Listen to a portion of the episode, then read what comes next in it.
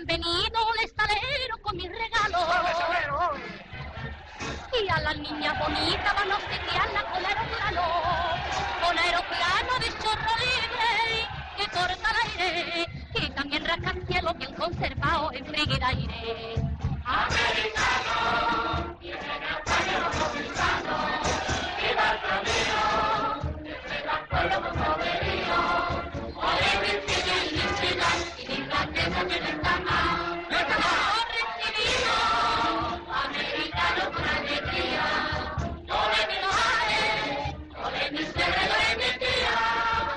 Hola, ¿qué tal? Buenos días, buenas tardes, buenas noches y bienvenidos, bienvenidas una semana más a los Jueves Milagro, este programa de radio, este podcast que como sabéis recoge la actualidad y la historia del cine español. Esta semana está siendo bastante rica en acontecimientos, ¿no? Acontecimientos de, de todo tipo. Por un lado tenemos la, la muerte de Jean-Paul Belmondo y de Michael K. Williams, dos actores que por diferentes motivos y con una carrera mucho más amplia uno que, que otro, pero, pero que en realidad pues es- ambos se han convertido en mitos, ¿no? En, en leyendas, eh, ya digo, uno quizá Belmondo por, por una carrera mucho más amplia, extendida a lo largo de, de muchísimas décadas del cine francés, uno de los rostros más reconocibles y reconocidos del cine francés de su historia, y otro pues eh, quizá por, por sobre todo, ¿no? Que ha salido en más series como Boardwalk Empire, por ejemplo, pero sobre todo por ese personaje inolvidable, uno de los mejores quizás de, de la historia de la televisión como, como era Omar, Om- Omar, como decían en, en, la, en la serie The Wire, Omar's Coming. Y, mm, y, en fin, nuestro, nuestro recuerdo para todo, para, para los dos. Hoy también, mm, la cosa está tremenda de fallecimiento esta semana, ya lo digo, ha fallecido también Jordi Rebellón, al que muchos de vosotros recordaréis por, por su papel en la serie Hospital Central y que también tenía un, un amplio bagaje detrás suyo, tanto en televisión como, como en teatro, principalmente. Y luego también esta semana, hoy mismo, hoy miércoles, que es cuando estamos grabando este programa, quiero arrimar un poco el asco a mi sardina, y ya que estamos hablando de cine, hemos presentado la programación, ya sabéis que yo eh, trabajo habitualmente en ese centro, en el, en el Centro de Cultura Contemporánea Conde Duque de Madrid, hemos presentado la programación cine- cinematográfica y cultural de todo el centro para la temporada 2021-2022, y bueno, de cine pues tenéis una treintena de películas en las que, por supuesto, ya que estamos con cine español, habrá cine español, estará algún, alguna premier que se ha visto solo en festivales, como la película La calle del agua de Celia Vía Caso, o un ciclo, por ejemplo, dedicado a, a las calles de Madrid, a nuestra relación con, con esta ciudad de Madrid, con la capital en la que habito desde hace poco tiempo, además. Así que, que nada, ya sabéis que, que tenéis allí vuestra casa, en el centro Conde Duque. Pero mm, a más a más, como, como dicen nuestros amigos catalanes, y, y obviando estas cosas de más actualidad de esta semana, también queríamos hacer en uno de los primeros programas de, de esta temporada, recordar una de las cosas que pasó este verano, de la que también tuve la suerte, o he tenido la suerte de conocer de cerca, porque formé parte de su comité de selección, como es eh, el, el programa de residencias de la Academia de Cine, un programa dedicado a, mm, ayudar a sacar a la luz eh, nuevos proyectos, un poco papel de, de partera, ¿no? Eh, y, y que se centra sobre todo en dos acciones fundamentales. Una en una ayuda económica para, para que esos creadores de esos proyectos puedan eh, sostenerse o puedan centrarse, eh, creo que es el término más adecuado, en esos proyectos y poder renunciar, ¿no? A, a otros trabajos alimenticios que sabemos que muchas veces en este mundo de la cultura pues hay que realizar para poder posteriormente hacer, hacer lo que te gusta. Eso por un lado es el sustento económico y por el otro pues también una formación continua a lo largo de, nueve meses, de más de nueve meses, en, los que en esos nueve meses pues eh, se va a tener contacto con diferentes mentores, tutores, también la posibilidad de hacer pitchings y que van a ayudar a dar forma ¿no? a ese bloque de mármol que, que pueden ser los proyectos ahora, todavía en sus primeros estadios, en sus, en sus primeras, todavía la estatua que hay dentro de, de esos bloques de mármol no ha terminado de salir, pero que bueno, gracias a la ayuda de estas personas importantes, muy importantes de, de la industria del cine en España, pues ayudarán a esos talentos, en muchos casos jóvenes, en muchos casos es, es su primera película, su ópera prima, a, ayudarán a, a, que se forme la película, ayudarán a que, a que esa estatua de mármol salga del, del bloque. Ramón, eh, yo no sé si, bueno, eh, también a causa de mi implicación con el proyecto, estos meses hemos tenido la ocasión de, de charlar acerca de él, pero yo no sé si tú lo conocías anteriormente y qué, qué opinión te merece. No sé si quieres añadir algo más a, lo que yo eh, contaba o, añadir algún perfil más que crees que puede ser de ayuda para, para esos jóvenes creadores a los que va destinado el programa. Lo conocía de lejos, lo conocía porque, porque dentro de ese programa de residencias en los anteriores años han estado gente que luego pues también tiene bastante relevancia ya, ¿no? Dentro del cine de autor, cine de español, han pasado gente como Gabriela Azorín, Patricia Pérez Fernández, María Anton Cabot, mucha gente en fin, nombres que luego han aparecido con proyectos por otras por otros lados, ¿no? Y que han tenido bastante repercusión mediática, crítica en festivales. Es muy importante este tipo de ecosistemas porque dan pie a que con el tiempo surjan eh, nuevos proyectos mejores quizá de lo que se podrían pensar o antes, una de las dos, nunca las dos a la vez, son esas reglas que son contradictorias, ¿no? Pero sí que ayudan sobre todo a eso, a, crear un espacio donde, donde un grupo de gente puede vivir con, con, con,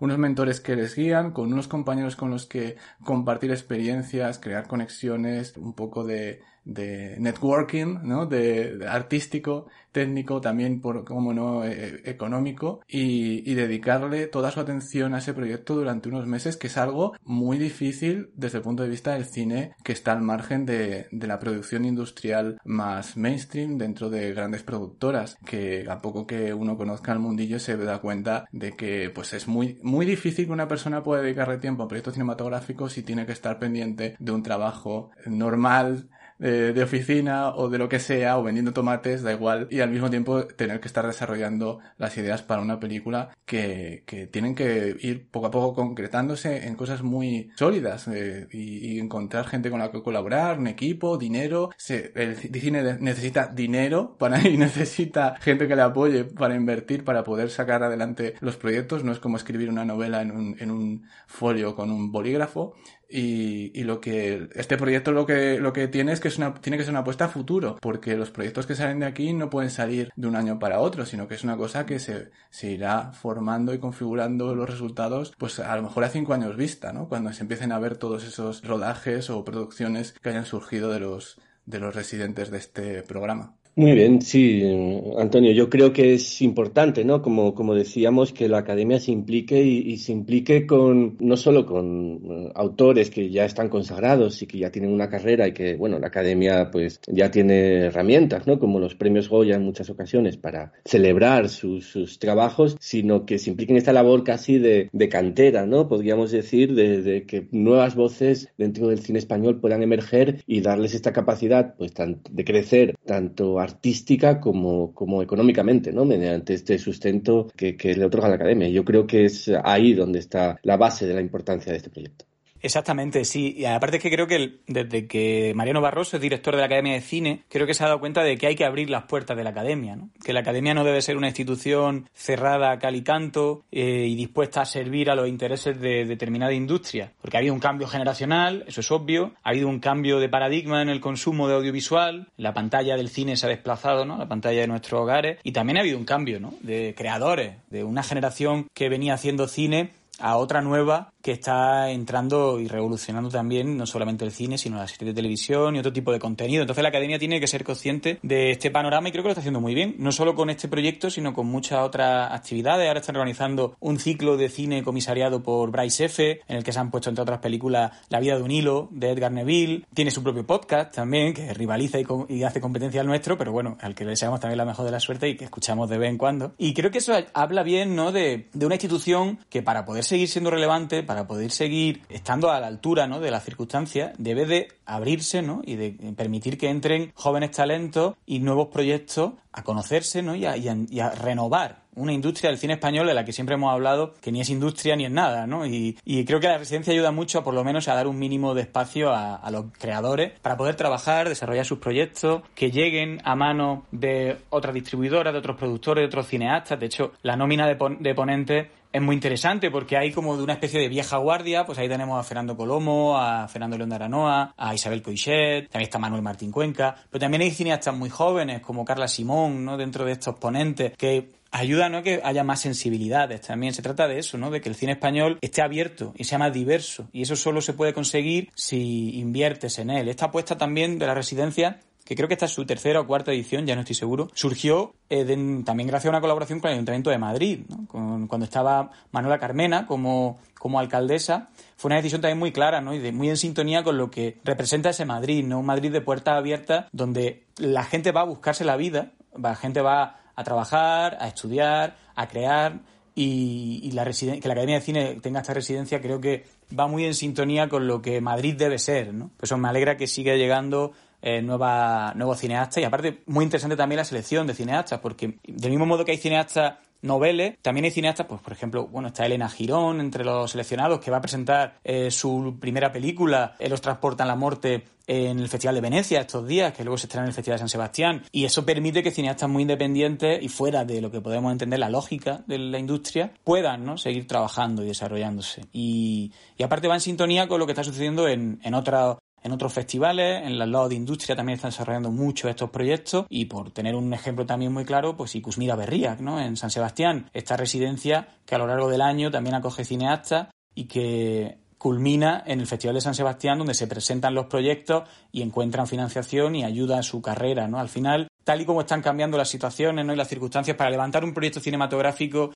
es muy importante encontrar aliados y estas residencias yo creo que sirven para eso, ¿no? Para abrir primero la mente de los creadores también conocer qué está pasando a su alrededor, eh, qué están creando sus compañeros. Eh, ese proceso incluso formativo a veces es necesario porque creo que un cineasta no puede dejar de formarse nunca. Y luego, por otro lado, tener las puertas abiertas ¿no? de, la industria y que sus proyectos saben que lo van a leer personalidades importantes, puestos de privilegio en la industria, distribuidoras, productoras, y que quién sabe, ¿no? Habrá proyectos que, que no terminen de llegar a ningún sitio, pero habrá otros que seguro lo harán y yo creo que la inversión merece la pena.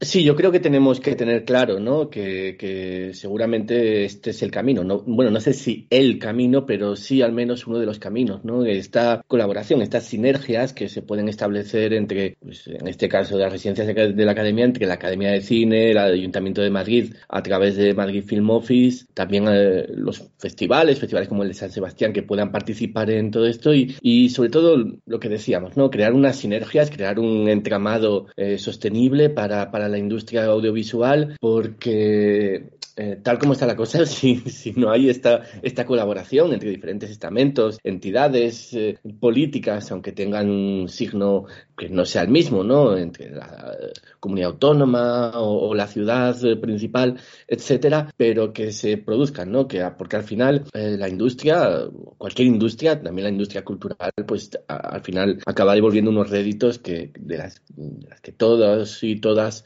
pues salimos beneficiados. Así que, que nada, vamos a animar a que se sigan produciendo este, este tipo de, de encuentros, de eventos, de sinergias, de colaboraciones y, y nosotros eh, vamos a hablar de, algunos de estos proyectos. Hemos seleccionado cuatro, como podíamos haber seleccionado otros cuatro diferentes. Han sido 20 los elegidos y cualquiera de ellos en realidad tiene calidad suficiente para, para, para poder charlar de él, pero bueno, hemos seleccionado ya digo cuatro. Vamos a charlar con sus cuatro autores autoras y vamos a conocerlos un poquito más, un poquito más de cerca.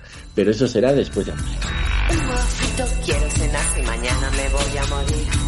Un huevo frito quiero cenar si faltan 100 años para el fin. Con un poco de arroz. Aún no quiero ir a la cama si mañana me voy a morir. Aún no quiero ir a la cama faltan 100 años para el fin. Estirarme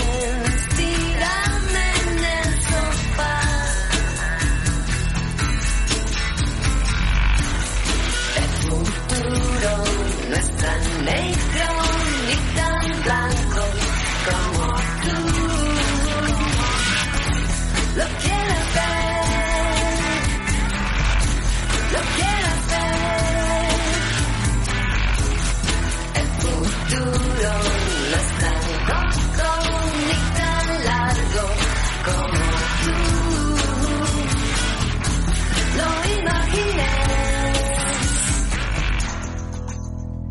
Pues muy bien, como, como os decía, vamos a hablar de cuatro de esos eh, proyectos eh, seleccionados por la, por la Academia de Cine y por Madrid Film Office. Eh, si queréis mirarlos todos, podéis hacerlo en la página web específica de este programa, que la página web es Residencias Academia de Cine, todo seguido, Eh, uno de estos eh, proyectos de los que vamos a hablar es eh, un proyecto que firma Helen Morales Memoria de Cosas, Inventario de Lugares, que es un proyecto un poco vinculado a la memoria personal sobre, sobre los objetos, sobre las calles, ¿no? Sobre todo, y sobre lo que, la imagen de la ciudad, ¿no? Y la imagen de la ciudad, en este caso de, de Madrid, que es la ciudad de, de Helen Morales, y cómo ha visto cambiar la ciudad a través de, su mirada y los propios cambios que, se han eh, ido produciendo en, Madrid y cómo al mismo tiempo pues ella va cambiando ¿no? al, mismo al mismo tiempo que la ciudad es un, es un proyecto Ramón que, a mí me parece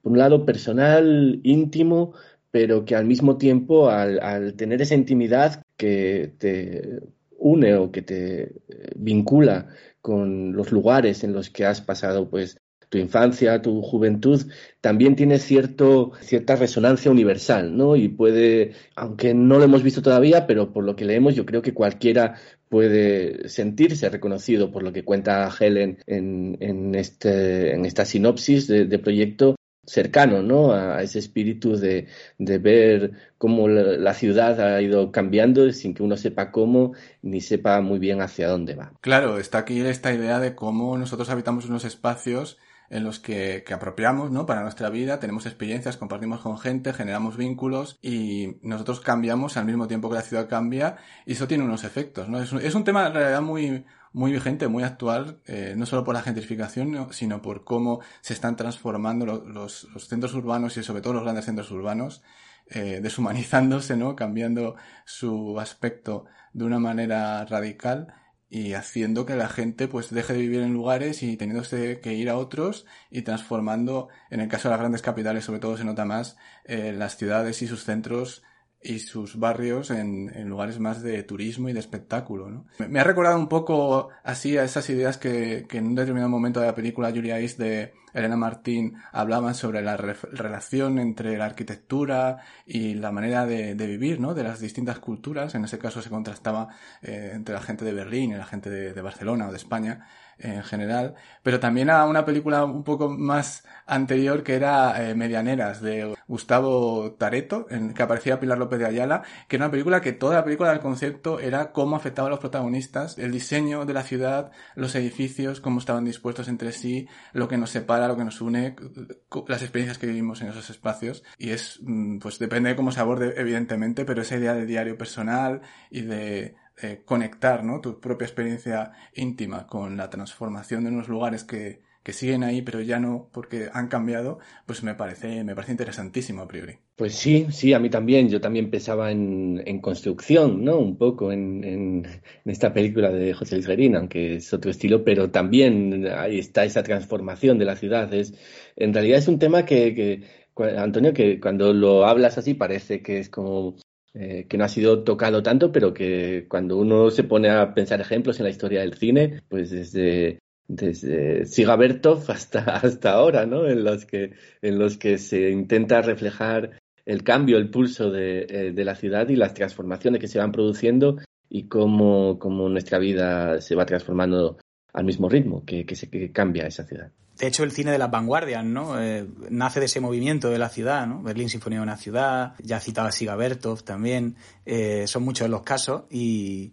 y pensando un poco en el proyecto y viendo, bueno, me vino a la cabeza evidentemente a Inés Bardá y su película Daguerrotips, en la que filma la vida de la calle Daguerre, en la que ella vive, pero también con esa imagen de archivo, con ella de Chulapa, que saca de su álbum personal. Empiezo a pensar en ese cine de archivo, ¿no? En cómo las ciudades han cambiado también en nuestros recuerdos y en esa fotografía. Y empiezo a pensar en Ainhoa Yo No Soy Esa, por ejemplo, o en My Mexican Bretzel también, ¿no?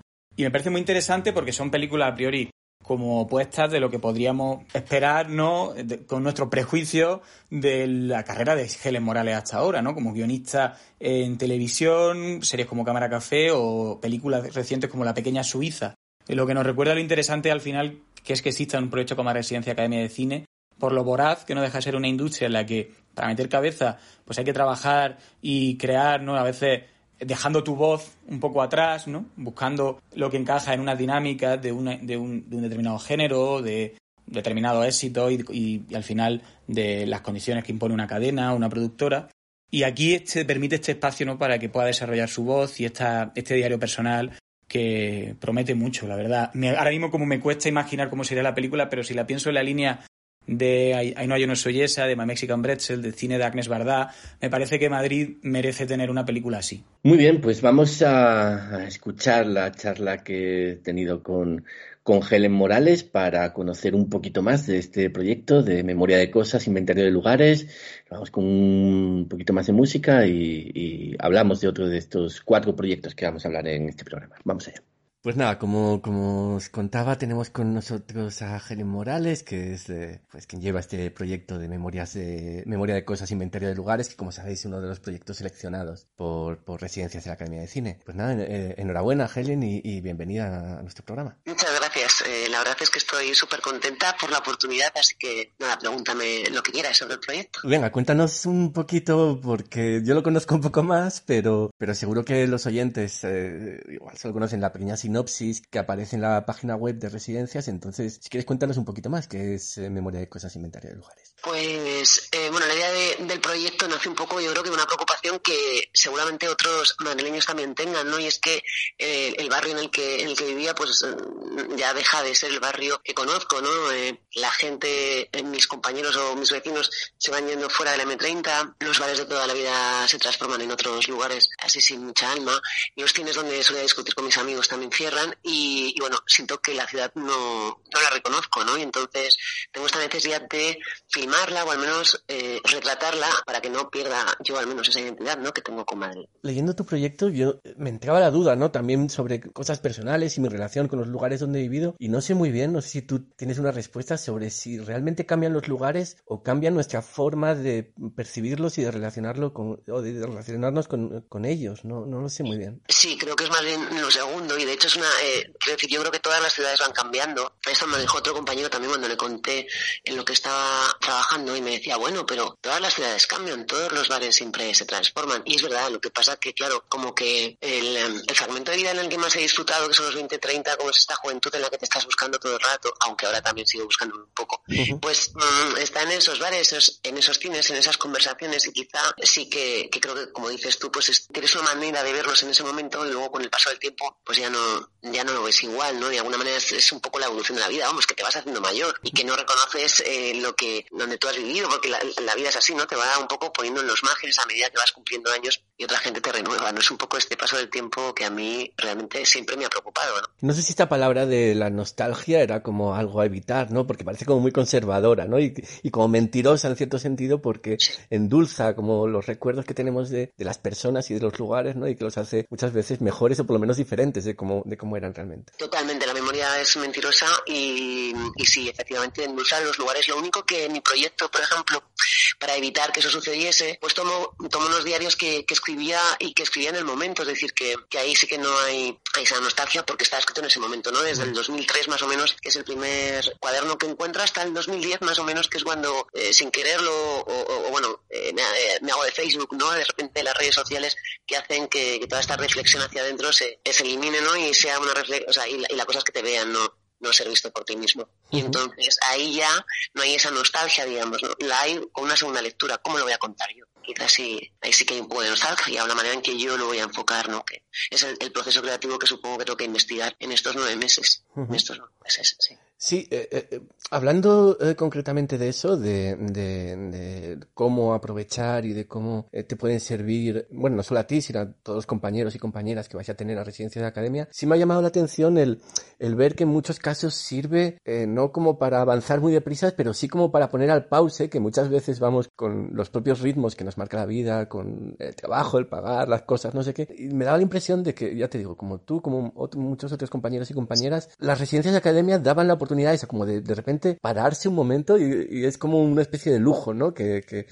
extraño en, este, en estos momentos. Absoluto, absoluto, porque además mmm, yo me dedico a esto hace como, bueno, no sé, 17 años o así. Tampoco hace falta que todo el mundo sepa la edad que tengo, pero, pero realmente hace tiempo. Entonces, claro, en todos estos años lo que yo he hecho sobre todo es mmm, contar las historias de otros, ¿no? Y claro, yo creo, no sé si tiene que ver con el tiempo, o al menos a mí me ha sucedido ahora que tengo la necesidad de, de pararme como dices tú, y saber cuál es mi voz, que es un poco, poco ñoño, un poco hortera esto que digo, pero realmente tengo esta necesidad, ¿no? Porque ya no sé qué, quién soy yo, qué, qué quiero escribir, eh, no sé si es una mezcla de, como siempre me he tenido que adaptar a las mentes de los directores o de los productores que me, que me encargaban cosas, pues al final eh, dejas de ser tú también. Es un poco también lo de la ciudad, ¿no? Que, que te adaptas a, a, a lo que los demás quieren y, y dejas de ser tú mismo, ¿no? Y en este caso, en este, en ese sentido, pues la academia es, vamos, una oportunidad increíble eh, de escuchar, de lo que, de aprender de los que más saben, de darte tiempo y además de que alguien apoye este proyecto, porque de otra manera creo que sería bastante, vamos, improbable que alguien a lo mejor sintiera el interés, quiero decirte, porque no es muy comercial a priori, ¿no? Entonces, por lo menos tener esta oportunidad fantástica y yo no sé quién sean mis mentores, pero bueno, tengo muchas ganas de que también de conocer a los, a los compañeros y, y, y también de, de, que me reboten sus ideas y sus, no sé, sus, eh, bueno, sí, sus ideas o sus reflexiones sobre lo que a mí también me pasa, ¿no? Sí, claro, además ellos también habrán sufrido procesos.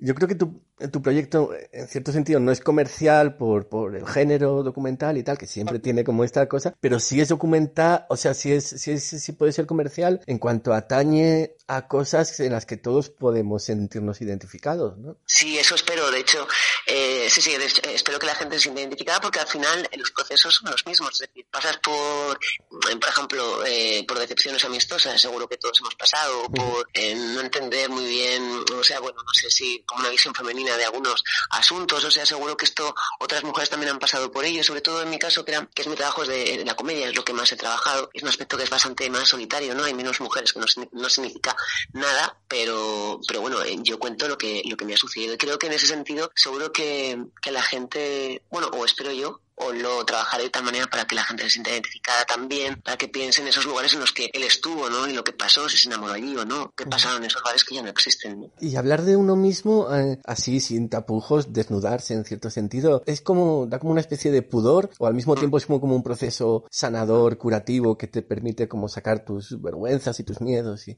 Pues es un poco las dos cosas. La verdad es que claro que tengo pudor y evidentemente habrá cosas ficcionadas, naturalmente, mmm, que no dejan de ser verdad. Pero sí que creo que hay un proceso también en la edad y en, la, en el saber quién eres, ¿no? En el dejar de, de querer ser alguien que no eres, ¿no?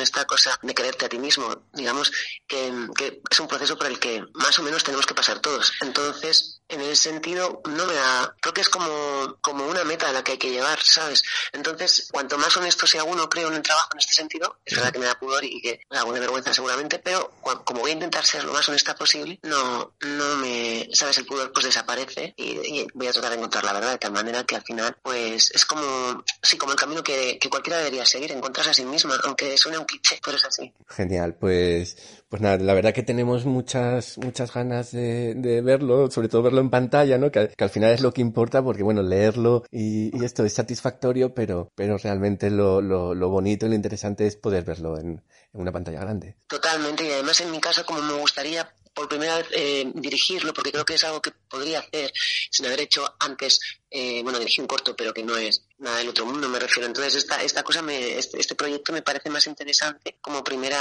como, bueno, mi primer documental, que me, es lo que más me ha interesado siempre, el documental. Y, y bueno, no sé, no sé, me he perdido, me he perdido totalmente, me he hecho una pregunta y me he perdido divagando en, no sé. No, de, de, hablábamos sobre, sobre eh, el, el, verlo en pantalla y, y, ah, y, y según ibas diciendo, te entendía lo que querías decir porque también al contar una historia personal y que conoces de cerca y de sitios que conoces muy bien, igual es ese proceso de dirección que si cuentas una historia muy ajena o algo muy diferente a, a, a lo acostumbrado, igual te podría resultar más difícil. En una ópera prima, aquí quizá al ser más cercano, te puede resultar más sencillo, ¿no? Sí, más manejable, eso sí. justo es lo que quería decir. Y, y claro, también el proceso, que es una cosa lo que yo pienso, lo que me gustaría que fuese el documental y a ver en qué acaba, ¿no? Eh, incluso eh, eh, a lo mejor puede cambiar de, no sé, lo que más, la curiosidad que también tengo es hacia dónde irá este proceso, ¿no? Tengo bastante claro lo que quiero hacer, eso es importante, pero no sé qué me depara. A lo mejor eh, si me encuentro con un mentor que me da otra visión o con mis propios compañeros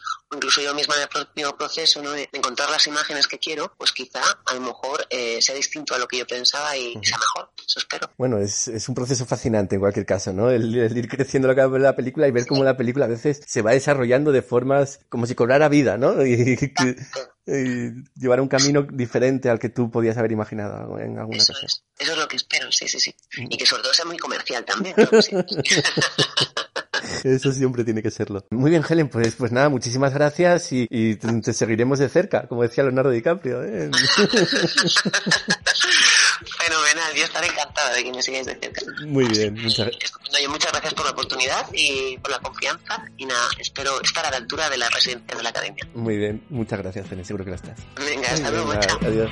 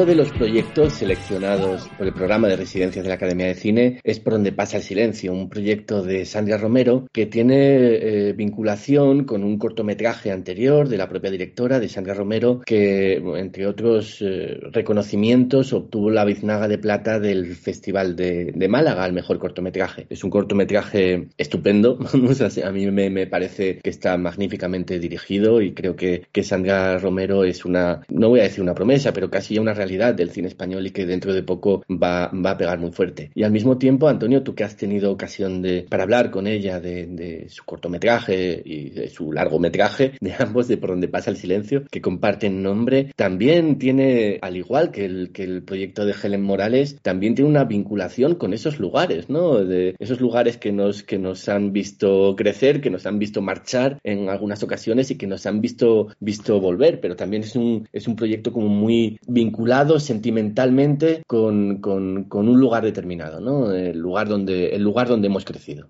Sí, tiene ese arraigo a, a, un cierto imaginario de una Andalucía profunda, ¿no? Podríamos decir, ¿no? Con la Semana Santa, con un imaginario, ¿no? Eh, que, que, nos remite a, la tradición, a, a cierta vida conservadora, ¿no? Una cierta vida también relacionada con el trabajo en el campo, rural. Pero lo interesante del planteamiento de Sandra tanto ya en este en el cortometraje como en el futuro largo, como lo que hablamos en la entrevista, es que está hecha, está, busca esa naturalidad, ¿no? Como estos espacios tienen esas dobleces y lo que en apariencia puede ser más conservador o más antiguo, da cabida a otro tipo de sensibilidades y a otro tipo de relaciones. Y al final creo que es lo que le interesa mucho en su cine, ¿no? Las relaciones humanas, cómo se tejen ¿no? entre hermanos, entre amantes, entre amigos, entre madre, entre padre hijo. Toda esa complejidad que es también completamente universal, la logra muy bien en el cortometraje, por donde pasa el silencio, que remite también además a esta procesión que, que aparece en un momento determinado de la trama, que tiene esa virtud de que en muy pocos minutos introduce muy bien eh, las relaciones familiares, sentimentales de una serie de personajes, a los que en un momento dado no conocemos de nada, pero que poco a poco vamos entendiendo y abarcando la complejidad de sus sentimientos y de su situación, sus contradicciones, con una naturalidad que está en la, tanto en la puesta en escena como en el guion, que me parece sobre todo el, el gran mérito, esa estructura que va elaborando y añadiendo información que hace muy sugerente también el visionado y, y el cine, ¿no? Yo, yo la, la, película ya puedo imaginármela, ¿no? Porque ya en este corto se presentan una serie de personajes mínimamente esbozados, incluso por ejemplo la madre solamente escuchamos la voz en off, pero ya puede percibir algo ahí, que es muy interesante, Esa, esa forma de contar, sugiriendo y poco a poco, ¿no? A fuego lento, dejando que los personajes respiren y encuentren su espacio, en lugar de, ya directamente presentar un, un, núcleo dramático y a partir de ahí generar todo, sino al contrario, ¿no? Por lo que tiene mucho sentido que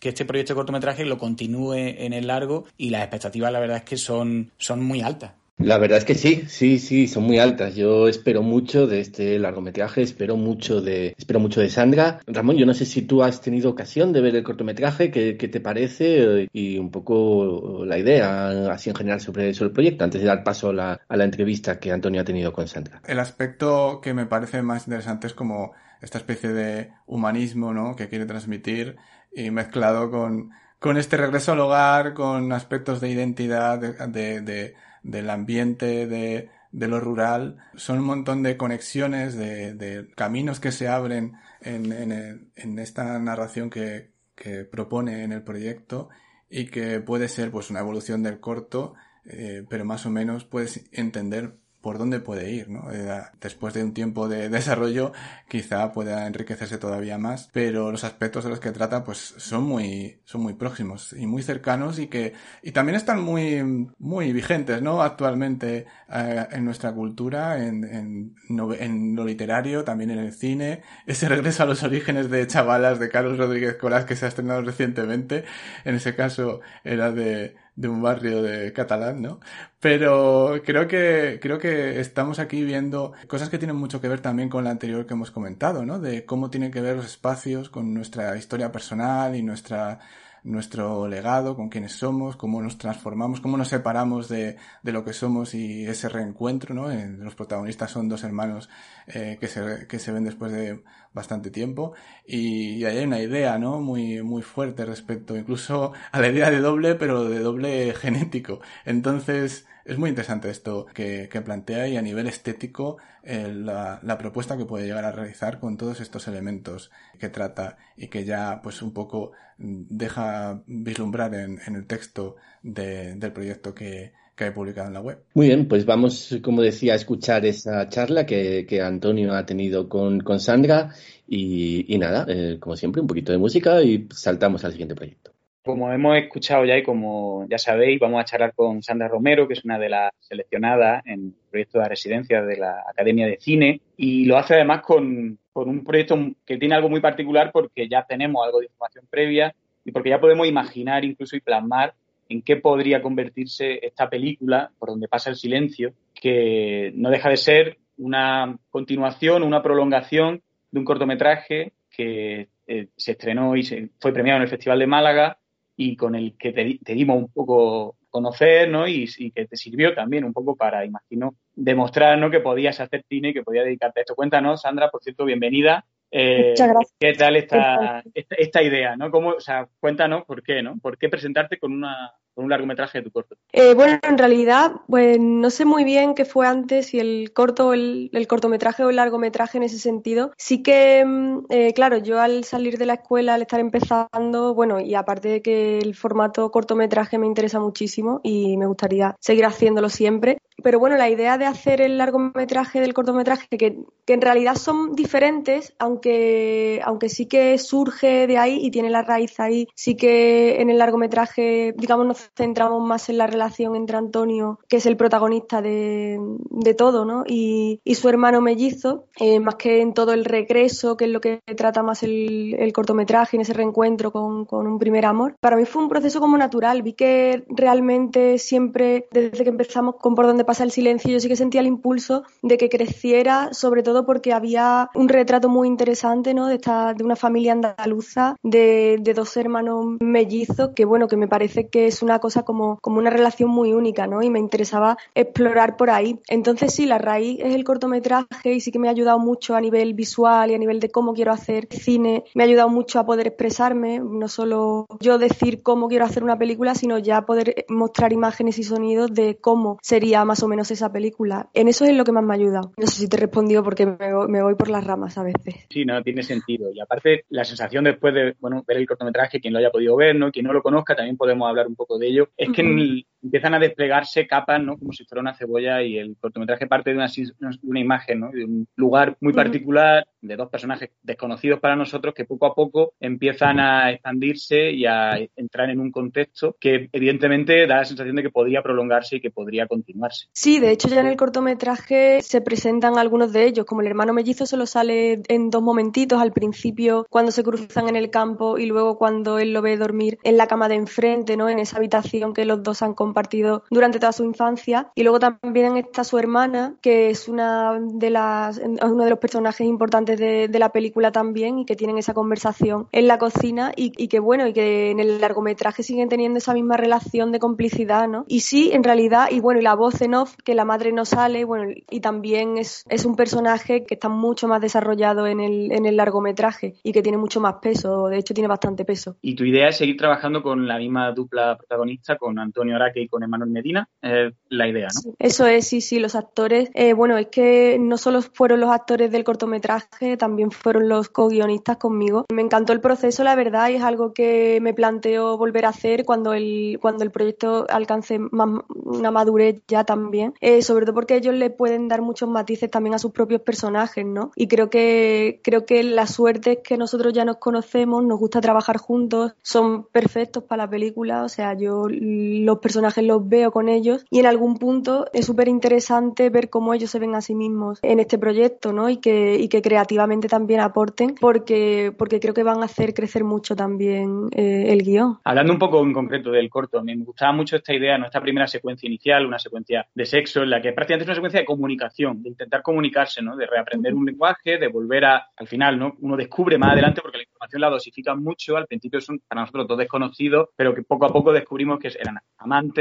su pri primero amor y que llevaban mucho tiempo sin verse y sin estar juntos. Y me interesa mucho esta idea, ¿no? De que crean un lenguaje entre sí y la forma en la que tienen que relacionarse, a partir de ahí ya cambia y empieza a ver, ¿no? Toda esta relación, estos vínculos con otros personajes y empieza a comprender su contexto. No están, no están en un Madrid abierto y cosmopolita, viven en un pueblo de Sevilla, en Ecija, está la Semana Santa, transcurre también. Imagino que la película también tendrá ese componente no etnográfico también muy presente, que ayuda a situar ¿no? también los complejos y las tensiones con las que viven estos personajes. No sé si tu idea con la película también va en esta línea de que eh, dosificar esa información, ¿no? de que al principio eh, no sepamos mucho de ello y poco a poco vayamos entrando en su mundo. Sí, la película en principio tiene una estructura parecida, que es bueno llegar ya con él, ¿no? No hay, no se ve un viaje de vuelta, no hay, no hay una carretera, no hay un autobús. Ahí son tres hermanos que están haciendo algo cotidiano, ¿no? Y poco a poco vamos, sí, en las primeras secuencias ya vamos descubriendo que, que uno de ellos, que es el protagonista Antonio, lleva mucho tiempo sin estar allí. Lo vemos también reencontrarse, ¿no? Con, con el pueblo, con, con la gente. Y poco a poco vamos también descubriendo, bueno, cuál era su situación allí, por qué se fue, qué es lo que lo ha hecho volver y cómo está él respecto a, a, la que es su casa, ¿no? O a la que por lo menos ha sido la mayor parte del tiempo su casa, que creo que es algo, es una relación muy importante, que creo que los que nos hemos ido tenemos que de alguna forma, por lo menos pensarla. No sé si mantenerla, algunos la querrán, la querrán mantener, otros supongo que habrán,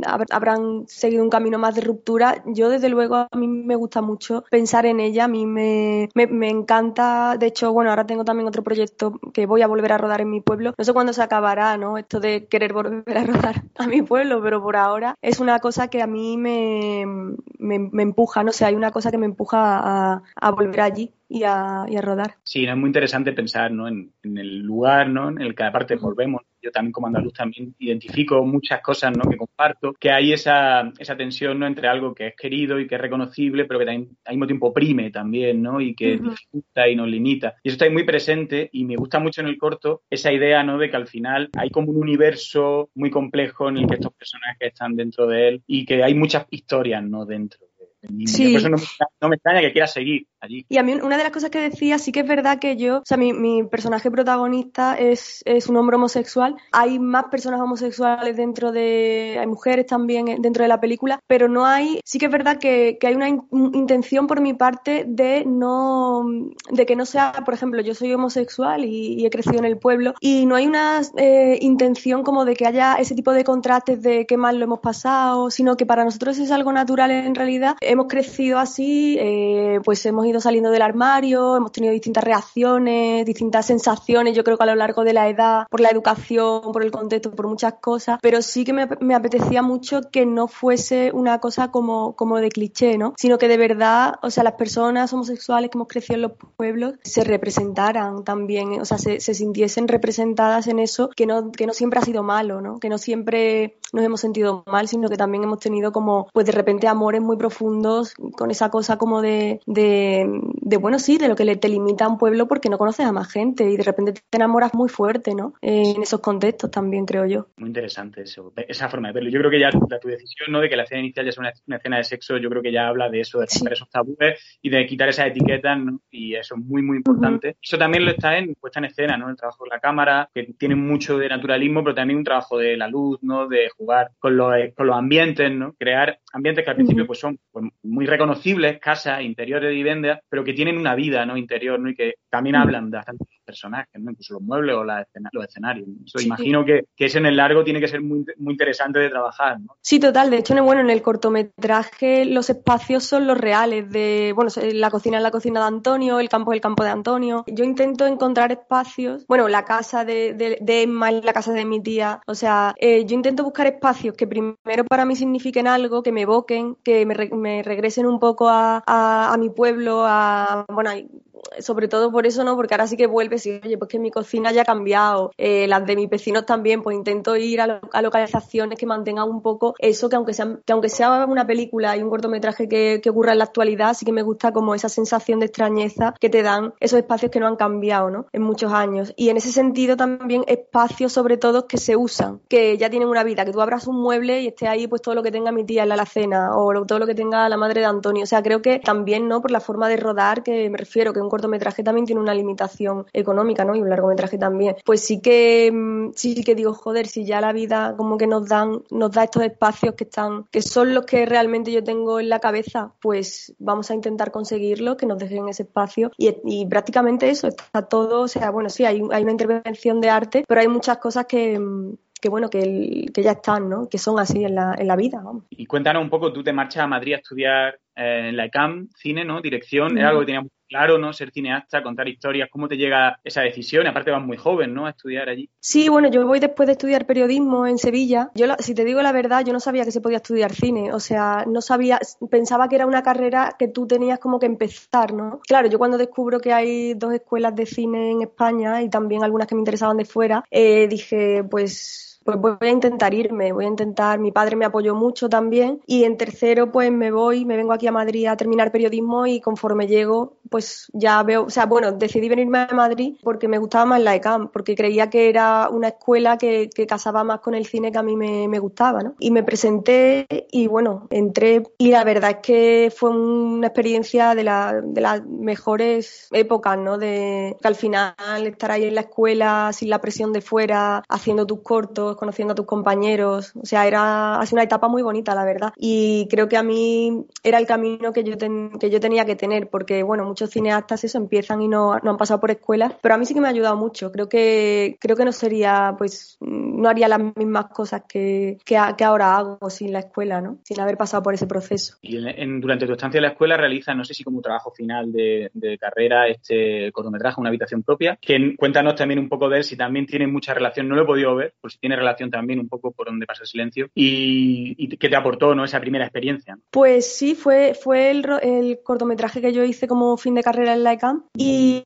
no tiene nada que ver con el... Bueno, tiene mucho que ver con el proceso. La verdad es que desde, bueno, desde el primer corto que hice en la escuela como trabajo, o sea, mi proceso siempre ha seguido un poco la misma dinámica que es, bueno, trabajar el guion muchísimo, en ese caso con guionistas también de mis compañeros, también con los actores, tener un proceso muy largo de, desarrollo, de, que, de lo que quiero contar, de trabajar con los actores, de que los actores sean mis amigos. También lo rodé con, con, Rocío Suárez y con Antonio Araque. Los dos, o sea, Antonio, con Antonio siempre está, porque además Antonio es de mi pueblo. Y vamos, somos amigos de hace mucho y el trabajo conjunto siempre lo hemos tenido en ese sentido. O sea, mi proceso para hacer los cortometrajes casi desde el principio ha sido el mismo. Luego la temática no tiene nada que ver, es una, yo te, vamos, te lo, yo te lo paso. Es un cortometraje que transcurre aquí en Madrid y bueno, es un cortometraje un poquito más experimental, eh, vamos, mucho menos narrativo que por donde pasa el silencio y eso, o sea, muy contenta también con ese proceso porque también es la primera vez que tú te ves con, con una producción grande, eh, pero todavía protegida un poco, ¿no? Por la escuela y por el tu equipo de la escuela y tal, que, que es una gran, o sea, es una entidad que tú tienes detrás y que, y que bueno, y que te lanza ahí con un presupuesto ya en condiciones. Y la verdad es que me gustó hacerlo eh, en ese contexto porque también da miedo, ¿no? La primera vez que te ves con, con, un equipo grande, con, con, unas localizaciones, como una cosa muchísimo más difícil que, que bueno, que, que ya digamos que das un salto grande ya dentro de la escuela. Todos los que lo hemos vivido creo que, creo que podemos compartir la opinión de que es un salto grande para nosotros. Y luego cuando ya sales fuera, la verdad es que es un camino que ya he recorrido. Yo creo que yo salí como muy relajada. Yo lo pasé un poco mal, ¿no? En todo ese proceso porque, porque te sientes, porque sientes presión, claro. Y luego ya cuando sales, como que para mí mi siguiente corto, que fue por donde pasa el silencio, yo iba súper relajada y con muchas ganas también. Bueno, entonces ahora, ¿qué expectativas tienes, ¿no? Con este año dedicado, poder centrarte, porque es un privilegio, ¿no? El hecho de poder decir, con este año solo trabajo en el guion, que imagino que el guion ya está muy desarrollado, no sé si hay algo en concreto que quieras trabajar, si los diálogos, si a lo mejor repensar la estructura o, formalmente también tomar otras decisiones, porque luego tenéis como una serie de, ponentes y de acompañantes no muy interesantes, ¿no? También cuéntanos un poco, ¿no? ¿Qué quieres o qué esperas, ¿no? Sacar de esta presidencia. Sí, yo la verdad es que estoy un poco abierta a todo. Yo creo que no hay una cosa que se pueda mover y que nada cambie, ¿no? O sea, yo quiero empezar este proceso de alguna forma. Yo ya tengo una base, que es verdad que la he trabajado mucho, pero que ahora de repente me encuentro con esta etapa y no me gustaría cerrarme a nada. Yo sé lo que quiero contar, la película tiene una estructura, pero creo que tengo que aprovechar al máximo eh, pues todos los profesionales que, te ponen alrededor y todo este tiempo, que era lo que a mí más me importaba, tener el tiempo de poder desarrollar el guion para que cuando llegue el proceso de financiación yo tenga la película, la mejor de las películas que yo, que yo quiero hacer, ¿no? O sea, dentro de todas las posibles que tiene un guion. Y la verdad es que sí que es un privilegio tener todo este año también. Bueno, estoy en la producción de, eso, de, un nuevo cortometraje también, que creo que, me puede también ayudar pues a, a ver, a mí intento mm, rodar por lo menos algo, algo grande, bueno, un cortometraje que también tiene presupuesto, que tiene también, me refiero, que, que vuelvo, que volvemos con pues todo el equipo a mi pueblo y como que de alguna forma también espero que este año eso, como tener un rodaje también igual de bueno que tuvimos con El Silencio, seguir intentando crecer por festivales también con, con un cortometraje que tiene que es una, un acceso un poquito más rápido que, el largo y eso, pero sobre todo centrarme en, en, que, en que el año que viene tener un proyecto lo suficientemente formado como para, como para seguir luchando ¿no? y seguir con, con el camino de la película. Aparte de todo esto creativo, que es súper interesante y que es lo que nos mueve también, ¿no? Eh, al final la realidad de la industria también es conseguir productores, eh, distribuidores, todo ese trabajo que imagino que la residencia también ayuda. No sé si ya con el proyecto del largo piensas continuar con las productoras que hiciste el corto o en qué proceso está eso, esa parte ¿no? del, del largometraje. Sí, nosotros seguimos trabajando juntos, o sea, las productoras están igualmente implicadas en el largometraje y en este nuevo cortometraje también, seguimos eh, el mismo equipo. Sí que es verdad que necesitamos eh, a gente también que, que, ya tenga un recorrido y que tenga una estructura como para darnos impulso, ¿no? Y para, bueno, y sobre todo para que formen parte de la película. Y sí, eso las la, la residencia de la academia, y ya lo empezamos encima Impulsa, ¿no? También eh, nos está ayudando mucho a, a poder bueno, a poder darnos a conocer y a conseguir los, los aliados adecuados para, para que la película se haga, claro. Ojalá tenga mucha suerte y que dentro de poco pues sea una realidad ya el rodaje de, largometraje y sigamos volviendo a este universo eh, tan nuestro al final y tan humano y tan universal que está en Ecija, sí es un microcosmos en Andalucía, pero yo creo que puede llegar a, a todo el mundo. Muchas gracias por este rato, Sandra. Muchas gracias a ti, Antonio. Andalucía la ropa tendía, las uñas partidas, duerme una guitarra en el sofá. La fiesta y los bares del olor a lejía, las puertas abiertas aunque sea en invierno de par en par.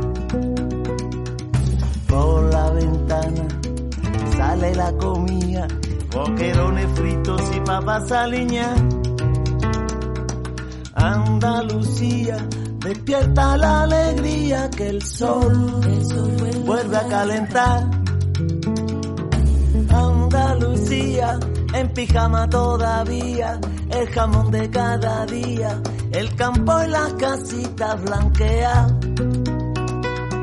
El compás y el aire que nunca te falten, las gambas cocidas Otro de los proyectos eh, seleccionados para este programa de residencias de la Academia de Cine es eh, un proyecto llamado Laponia que firma Marta Medina del Valle. Marta Medina, que es a la que seguramente conoceréis si sois aficionados, como, como es casi seguro que lo sois si, si estáis escuchando este programa, al mundo del cine. La conoceréis, digo, por su mm, participación, por sus eh, artículos en la sección de cultura de El Confidencial. Este proyecto eh, se llama Laponia, pero Laponia no hace referencia a este territorio ¿no? Eh, compartido por los países nórdicos, por Finlandia, Noruega y Suecia, desértico y donde apenas crecen nada, ¿no? Eh, sin, salvo las nieves perpetuas, sino que hace referencia a esta Laponia que, que vivimos mm, o que también tenemos en España, ¿no? y que es esa España que, de la que hemos hablado en ocasiones, España rural, esa España vaciada, como, como se ha venido en, llamar, y a la que, Ramón, eh, eh, es cierto que, que en estos últimos años hay varios cineastas que han hablado de, esa España rural, de esa España abandonada, pero lo han hecho muchas veces eh, desde el documental, ¿no? Desde la mirada documental. Eh, en el caso de, de Laponia, el proyecto de, Marta es más cercano al thriller, al thriller este de Serendipias, ¿no? Donde de historias cruzadas, que es que es todo un, un clásico, una forma clásica de entender el, el thriller desde, desde el cine negro y apetece, a mí me apetece sobre todo por ver cómo aparece retratada de forma diferente, ¿no? Esta esta, España, esta España rural a la que hacemos referencia. Lo que, lo que muestra Marta Medina en, el texto es un proyecto que me parece muy ambicioso sobre el papel porque intenta como tener una, un ramillete de personajes, de situaciones, de historias muy diferentes, entendidas, como dices, desde los códigos del cine de género, que la acercarían más a cosas como Destello Bravío de Ainhoa Rodríguez, o, o, quizá incluso Los Páramos, ¿no? de Jaime Puertas, que tenía un tratamiento de la imagen también un poco más cercano a eso, a, buscar unas atmósferas, a crear unas texturas con la imagen. Y es un poco lo que me sugiere a mí por cómo ella eh, destaca sobre todo el tema de, del paisaje, de, de las sensaciones, de la, luz, el, lo desértico, las tradiciones que hay ahí que pueden afectar a cómo viven. Conecta también con los otros dos proyectos anteriores, porque si lo pensamos es un poco la España vaciada, cómo afecta a la gente ahí y que la gente se vaya. Por otro lado, la deshumanización de las grandes urbes. Y por otro, el regreso a lo rural. Es como tres fases de una misma historia, ¿no? Que tienen su conclusión y parecen como el eterno retorno de, Nietzsche y que desde luego la dejan y la ponen a una distancia muy grande de, de esa película de Juan Palacios Meseta, eh, desde documental que, tanto nos gustó a todos los integrantes de, este podcast y que hacía un retrato también muy calidoscópico, ¿no? De lo que es la vida en, ese tipo de, lugares. Pero aquí, claro, no sabemos qué esperar porque evidentemente desde la ficción hay más posibilidades en cuanto a qué tipo de historias y que hacia dónde quiere llevar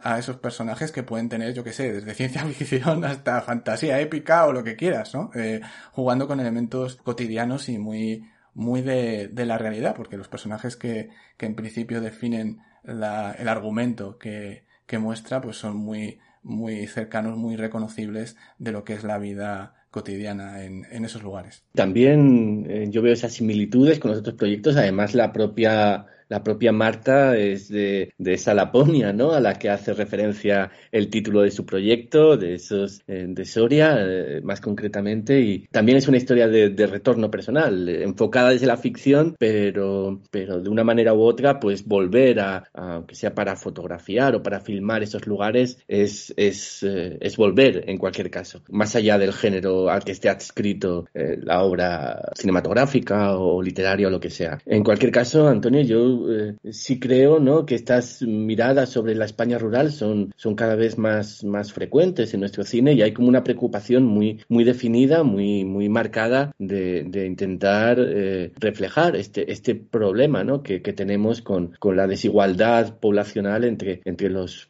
escasos núcleos urbanos y, y esos grandes espacios vacíos de, de, la España, de la España rural. Qué casualidad también ¿no? que estos tres primeros proyectos, ¿no? tanto el de Helen como el de Sandra, como el de Marta, consistan en ese, en ese regreso, ¿no? En volver a un lugar, un lugar en el que uno fue feliz o un lugar en el que se marchó y mirarlo con una mirada justa, ¿no? Y, y ofrecerlo tal y como lo mira, ¿no? Tal y como lo ve. Sandra lo ve como un lugar con mucho naturalismo y con mucha vida interior y Helen lo ve con todas las peculiaridades, ¿no? Al final que atraviesan la propia Madrid y Marta tiene un imaginario, o al menos eso muestra este texto, como muy propio, muy también cercano y próximo al thriller y al género de terror, ¿no? se puede vislumbrar, Visualmente muchas de las imágenes que, que relata. La cuestión es sobre todo estas imágenes al final en qué historias van a terminar convirtiéndose. Me da esa sensación que es un proyecto que puede transformarse mucho durante este proceso, que le va a venir muy bien el tema de residencia para afinar muy bien el guion y todas esas imágenes que le devuelve, ¿no? De, de estos espacios abandonados y de estos de este, esta España desierta, construirla y acercarla a un género en concreto o a un relato en concreto o a varios, ¿no? Puede ser, al final, también pensaba mucho en, Fargo, ¿no? Podría ser, esta película tiene ese potencial, ¿no? La Ponia, de ser un Fargo de la España vaciada. Veremos a ver, ¿no? Porque el potencial lo tiene, pero puede ser muy interesante también al final que estamos hablando de trabajos que se acercan desde lo documental, que se acercan desde una ficción naturalista y también es interesante que lo fantástico, que lo sobrenatural, entre de alguna manera y enriquezca, ¿no? Al final este imaginario costumbrista, ¿no? Que, que dejamos atrás, ¿no? Y que queda muy interesante al final, ¿no? Es verdad, es cierto que no solo estos proyectos, sino que también en general hay esa idea de, de mirar a lo rural y desde una forma creo que cada vez menos paternalista y menos condescendiente, incluso ya hasta el término rural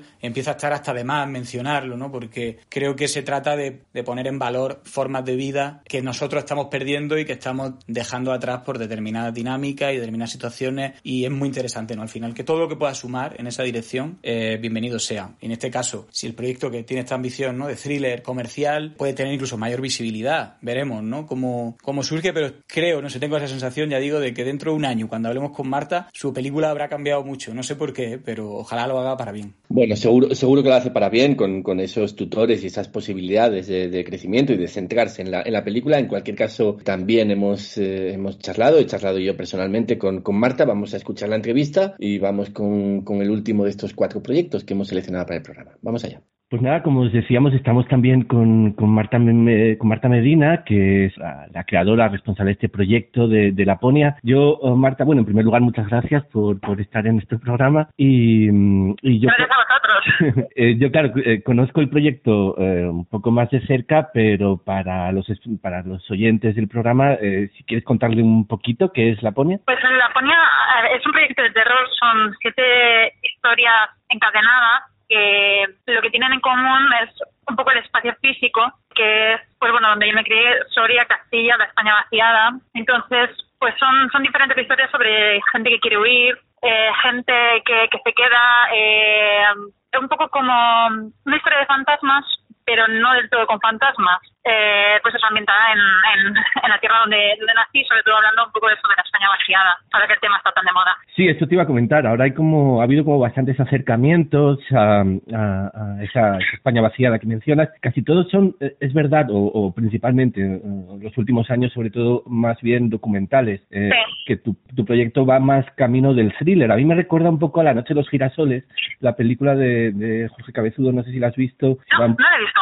Pues mm, está muy bien, ¿eh? La película. me la apunto, me la apunto entonces. Pero que va más bien por el thriller, ¿no? Un poquito así en, en cuanto al estilo de, de la peli. Sí, o sea, el thriller también nos quería un poco que hubiese a ver, mezcla, como el, género que tienen los americanos, el gótico americano, mezclarlo también un poco con las historias de fantasmas. Eh, o sea, más que nada, o sea, como en las, en las sensaciones, no hay nada mágico, pero sí hay un poco como esa cosa latente en, en el lugar de, los, de los sitios abandonados, donde, donde quedan los restos, donde, eh, donde queda como, como restos de vida humana pero que hay, que algo como, como mágico en esta tierra, ¿no? Algo fantasmagórico. También te quería comentar o, preguntar precisamente sobre esa moda de, de, retratar la España vaciada y no sé si te parece que, España es un país cada vez más de contrastes, ¿no? Entre, entre unas urbes pues muy urbanizadas como Madrid y tal y un, y un resto del espacio que es casi casi vacío, ¿no? Un, un espacio nulo, ¿no? Sí, yo creo que eso viene de mucho tiempo atrás vamos, o sea, creo que cada vez vamos a, ciudades, bueno,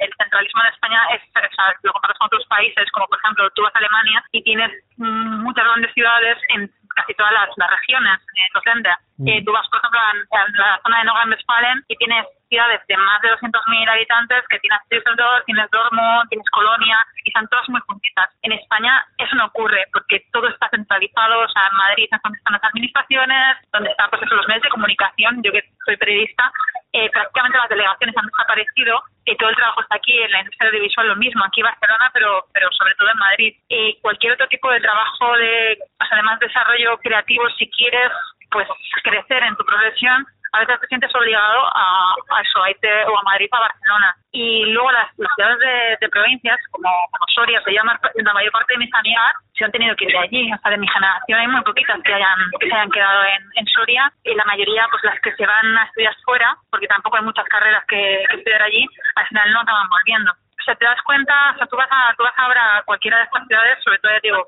Soria es como una, un ejemplo muy paradigmático porque es la segunda ciudad más pequeña en España, eh, de capital de provincia, perdón. Y, y o sea, tú entras, vas andando por la, por el, eh, por las calles principales, el collado, eh, y ves cómo desaparecen, han desaparecido los cines, ahora se han ido a, pues, a las afueras, a un centro comercial, han desaparecido las, las tiendas, y hay una sensación como, como de fin de algo, ves que la gente, claro, la, la, la media es muy alta y la, la población está muy envejecida. Ahora gracias a la inmigración sí que pues eh, ves que es- se recupera un poco de vida, pero eso cuando hablamos de capital de provincia, pasa a los pueblos y todavía es peor. Claro, claro. Yo, yo, en mi experiencia es algo parecida también, que es Asturias y sobre todo con las zonas mineras, ¿sabes? Que tienen Claro. un pasado industrial muy potente y que se, Claro. eso se acabó, digamos, y entonces quedan solamente los restos. Es casi como una película de posapocalíptica, ¿no? En cierto sentido. Claro, sí, sí, eso, de fantasmas que al final tú ves, lo que quedan son eh, pues los, eh, los restos, de, o sea, los edificios, eh, las moles de las antiguas fábricas que están vacías, de todo lo que lo que fue y ya no ya no es, las escuelas que, que se van se van cerrando.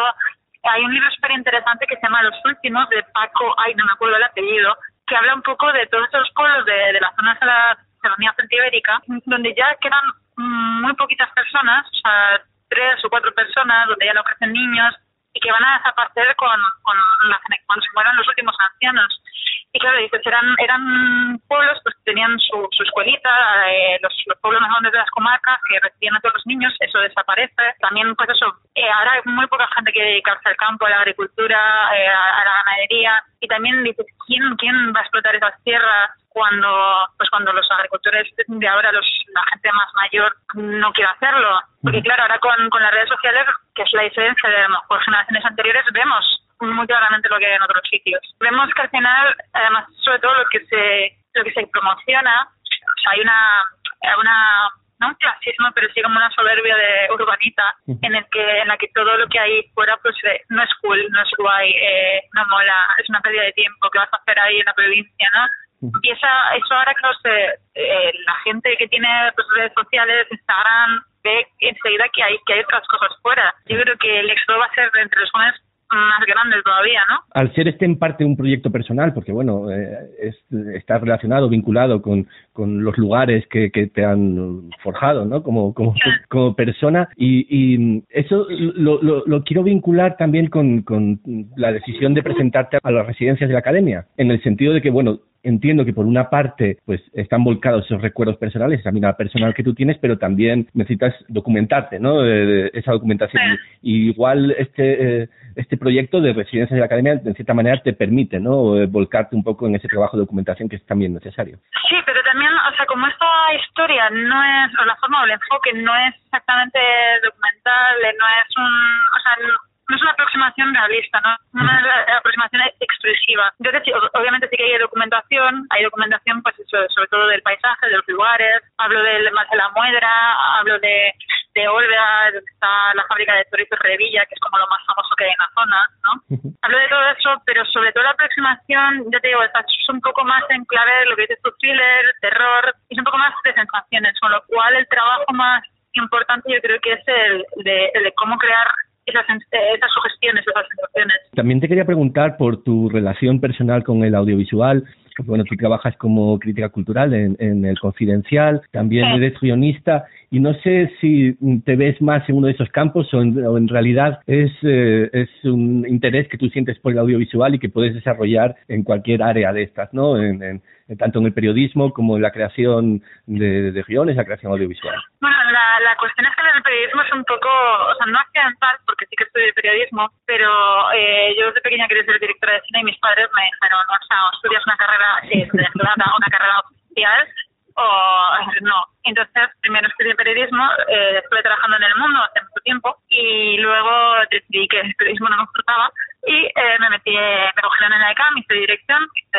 los tres años de la diplomatura de, de, dirección. Lo que pasa es que soy un poco cobarde y, entonces, pues, eh, así que al principio empecé a desarrollar proyectos, pero el proyecto dejaba en un cajón, tampoco lo sabía mover mucho. Luego, aparte, no me quería volver, ahora mis padres viven en Valladolid, pero no me quería, no me quería ir de Madrid, pensando que, claro, que una vez que me, que me volviese, pues a ver cuando, cuando tenía la posibilidad de volver a Madrid. Entonces, pues fue un poco cogiendo, fui cogiendo trabajos alimenticios, estuve en la Casa del Libro, trabajando de, de librera un par de años, hasta que me salió del confidencial, que tuve la suerte de que mi compañero Javier Turro se fue al español, en el confidencial me llamaron y vieron pues que tenía un perfil que, por un lado, había estudiado dirección y tenía conocimientos de cine y por otro lado había trabajado en el mundo de cultura entonces me, me cogieron para el puesto de, crítica de cine y bueno experiencia cultural se me interesa así también. Y la cuestión es que ahora me gusta mucho la crítica de cine porque al principio yo no la he hecho es la primera vez que la hago bueno, con una, salvo la pequeña revista que fundamos en, en ICAM, no lo había hecho antes, me gusta mucho y me gusta mucho un poco la divulgación en el sentido de eso, de ir a festivales eh,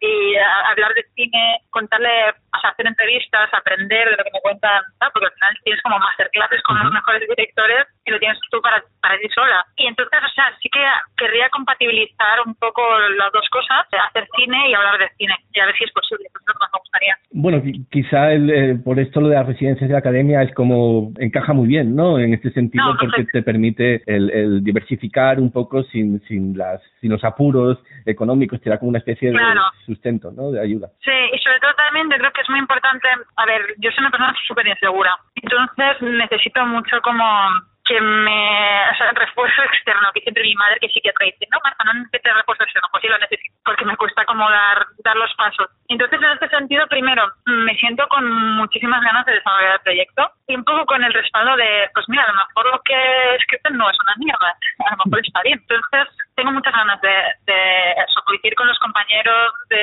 de ver sus proyectos, de entrar en esa dinámica creativa, de esa efervescencia, que a lo mejor un trabajo de redacción de oficina no la tiene. Y creo que, o sea, es lo que para lo que quiero utilizarlo, ¿no? Para acabar este proyecto y para seguir, o sea, escribiendo muchos más y sentir, pues, que, que a lo mejor tengo algo que contar. Bueno, yo por mi parte decirte que tu proyecto no es una mierda, porque fue, fue muy difícil la selección, te, te lo puedo asegurar, y, y nada, tenemos muchas muchas ganas de, de poder verlo en la pantalla grande, que es lo que lo que tiene que ser, ¿no? Sí, no sé, joder, a mí ya te digo que más, o sea, de repente, ¿sabes? Que te cierro los ojos y veo, veo imágenes, veo las imágenes, ¿no?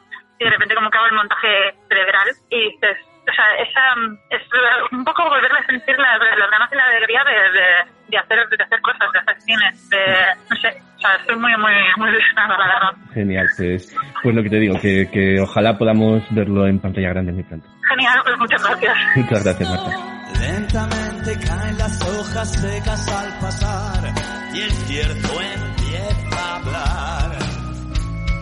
En una tibia mañana el sol asoma ya, no llega a calentar.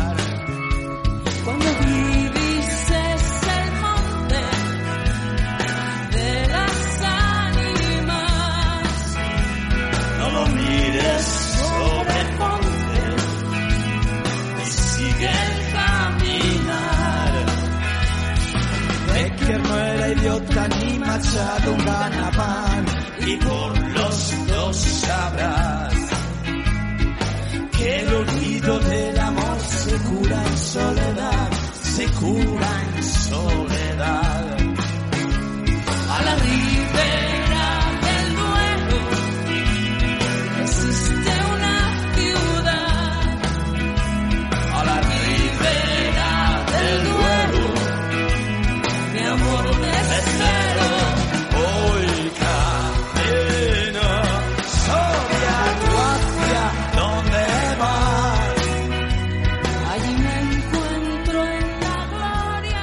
Hemos, hemos dejado para el final quizá el más singular de, de, todos los proyectos que se han sido seleccionados y voy a decir más, aunque esto sea vulnerar un poco las normas que teníamos, los que seleccionábamos los proyectos de residencia de la academia, es el proyecto más singular de todos los que se presentaron, al menos de los que yo he podido leer, de los que se presentaron a este, a este programa. El problema con estos Hollywood es intentar hablar de ella, cómo abordarla, ¿no? Es como una pared, un muro de, de alpinismo ¿no? Que, que es, hay que encontrar como una vía para, para, poder acceder a ella. Yo, en este caso, voy a limitarme a leer la, la sinopsis que está en la web de, de, Residencia de la Academia de Cine y luego vosotros eh, sacáis vuestras propias conclusiones. Eh, Ramón va a hablar o, de una entrevista también con, con Julián eh, así que, que, a ver si de ahí sale, sale algo en claro. Pero bueno, yo voy a leer la sinopsis, Ramón, y luego tú me dices que, que, te, que te llama la atención el proyecto. Madrid dentro de 10 años. Un grupo de superestrellas de Hollywood convive en un lujoso búnker, no sabemos si huyendo de algo o a la espera de algo. Paralelamente, la policía anda tras los pasos de alguien que está matando, uno tras otro, a todos los dobles de una estrella de Hollywood. Un bloguero del mundo celebrity investiga estas y otras noticias inquietantes relacionadas con los ultrafamosos. ¿Son los famosos quienes dicen ser? ¿Somos los normales quienes decimos ser? ¿Es la Tierra lo que pensamos? Eh, Ramón, eh, ¿son los famosos quienes dicen ser? Es que claro, sabiendo además de dónde viene Julián y las cosas en las que ha participado, te puedes esperar cualquier cosa, ¿no? La tumba de Bruce Lee, pone de eso de referencia, o su segmento en esa sensación. Aquí, aquí hay mucha tela que cortar. Esto puede ser desde un thriller psicológico rollo Antonioni en Blow Up hasta, hasta un drama bermaniano. Esto, Aquí hay mucha tela que cortar. De hecho, te deja ahí por entrever eh, misterio que puede haber, ciencia ficción, reflexión sobre la fama, muchas cosas, ¿no? Y desde luego, con la imaginación y la personalidad típica que despliega Genison en sus proyectos, pues puede sorprender seguro a nosotros y a todos sus compañeros de la residencia por descontado. Muy bien, sí, la verdad que, que además él mismo comenta en, en la página web de, de la de, de, Residencias de la Academia de Cine que está como una fase muy inicial el proyecto, o sea, yo no sé dónde va a terminar mutando, en qué se, en qué se va a convertir. En cualquier caso, Antonio, la obra de, de Julián y su trabajo, ¿no? Y su, además con todo este grupo de cineastas y autores con los que se relaciona más de forma más cercana, como Juan Cabestani o Pablo Hernando, eh, lo seguimos siempre con mucho mucho interés y con mucha atención y con, y con mucho cariño, ¿no? Y, y, y si de algo yo creo que podemos estar seguros, eh, Antonio, es que no nos va a dejar indiferente. Ya no nos lo, ya no nos lo deja con estas peque pequeñas frases que están eh, implementadas o colocadas en, en, la página web, así que imagínate, ¿no? Cuando, cuando esté el proyecto acabado y podamos ver la película en, en la gran pantalla el trabajo con Julián, que ha sido también uno de los estandartes, ¿no? De, eso que se llamó como el, el, low cost, ¿no? El cine low cost, de hacer cine con muy pocos medios, con mucho ingenio y con una visión muy desconcertante del mundo, ¿no? Como reconociendo que nuestro mundo es extraño y haciéndolo palpable y visible a nuestro ojo. Eh, me interesaría mucho que este proyecto encontrara una financiación de millones de dólares, millones de euros y pudiera hacerse con toda la, todos los medios que propone, ¿no? Con este búnker, con estos famosos con, imagino que efectos especiales y con una dimensión que satirizara, ¿no? Incluso las propias formas cinematográficas que se utilizan, ¿no? Para, para filmar el cine del apocalipsis, ¿no? Y al final la película creo que refleja mucho el, estado de ánimo en el que estamos, ¿no? Un búnker, sociedad del, del éxito famoso y amenazas invisibles, ¿no? Que frente a las que se recurren, o los famosos recurren, pues imagino que detrás de todo esto pues estará pues la cienciología o estará la creencia en, en los, los reptilianos o en cualquier otro tipo de entidad. Y creo que puede ser bueno, tiene un potencial tremendo que ojalá sirva el proyecto también para que se sumen ¿no? productoras, se sumen distribuidores y, y encuentren ¿no? la forma de hacerlo, pero que sería igualmente una novela genial. Ya solo el planteamiento es maravilloso, por lo que incluso aunque la termine haciendo con poco dinero y termine siendo un cortometraje o termine siendo algo, aquí hay algo de potencial de culto y hay algo que necesitamos ver ¿no? y necesitamos que suceda. Pues al final Julian Gennison tiene este, esta visión como ligeramente, ¿no? una percepción ligeramente distorsionada de la realidad diferente a nosotros que aparte de ser muy divertida, creo que ilumina, ¿no? Y también otros espacios, ¿no? De la percepción. Y que a mí, al menos personalmente, me lo conecta con, con todos estos cómicos al final de la, de la Codorniz, de los años 40, Miura. Al final él tiene también esa capacidad, en Twitter también lo demuestra, ¿no? De pequeñas píldoras, eh, subvertir códigos, buscar un surrealismo cotidiano. Y aquí la ambición es tremenda, solo que, bueno, desearle mucha suerte y enhorabuena, por supuesto, a él y a la academia por apostar por un proyecto eh, tan loco y, y tan radical. Ah, yo tengo que reconocer que desde la primera vez que lo leí me quedé, me quedé prendado de él, así que, que nada, eh, eh, insisto, ¿no? O, o reafirmo, apoyo esa, ese mandamiento, ese deseo de suerte que tú le has dado. Vamos a escuchar la, la entrevista que Ramón ha tenido con, con Julián y nada, y vuelvo para, para despedirme hasta la semana que viene. Venga, vamos allá. Como decíamos, aquí estoy con Julián Genison, que es uno de los residentes de la academia de cuyo proyecto hemos hablado en la tertulia y le conoceréis por ser actor, director, guionista y, y haberle visto en muchos proyectos así de esta generación de cineastas, de lo que se llama sobre todo cine low cost, que se odia mucho el término, yo lo odio, pero por ahí está en relación a Juan Cavestani, Carlos Bermud y Lorena Iglesias y mucha gente, ¿no? De esta, que os puede sonar como Manuel Bartual también, con el que ha tenido también sus, sus proyectos. Pero aquí estamos para hablar. Hola, bienvenido Julián. Gracias. Para hablar de tu proyecto, de la residencia que se llama Esto es Hollywood. Y que en la web aparece con una foto multiplicada de Tom Cruise, que ya eso llama mucho la atención y dices, un momento, ¿qué ha pasado aquí, Julián? Necesitamos que nos mm, digas de qué trata el proyecto, ¿Cuál es la idea que hay detrás de esto tan loco? No voy a leer la sinopsis, pero quiero que lo expliques tú. Ya, la sinopsis ya la hemos leído como explicación de qué es esto, pero me interesa sobre todo saber el germen, ¿no? El germen de este proyecto, ¿cómo surge? Vale, pues eh, lo primero de todo es que esta foto de Tom Cruise en realidad es un fotomontaje, o sea, los ojos no son los de él. Y en realidad es porque es, eh, es una historia sobre, no puedo contar mucho, en parte porque la idea no está desarrollada del todo y por eso la voy a desarrollar en la en la residencia. Y por otro lado, eh, yo qué sé, por no contarlo todo, ¿no? Pero bueno, el caso es que trata mm, principalmente de dobles de, de, bueno, famosos y dobles de famosos. Entonces, o sea, evidentemente no va a salir Tom Cruise en la película. Espero poder contar con alguno de sus dobles oficiales o no oficiales españoles, o no españoles, me da igual. O realmente de cualquier famoso o doble famoso con el que pueda trabajar. Esa es, la idea. Hacer una historia sobre, es una especie de comedia mm, de terror esotérico, cosmogónico, sobre, sobre la fama. Eh, esa, es, la idea que tengo ahora mismo eh, y a ver cómo se va desenvolviendo.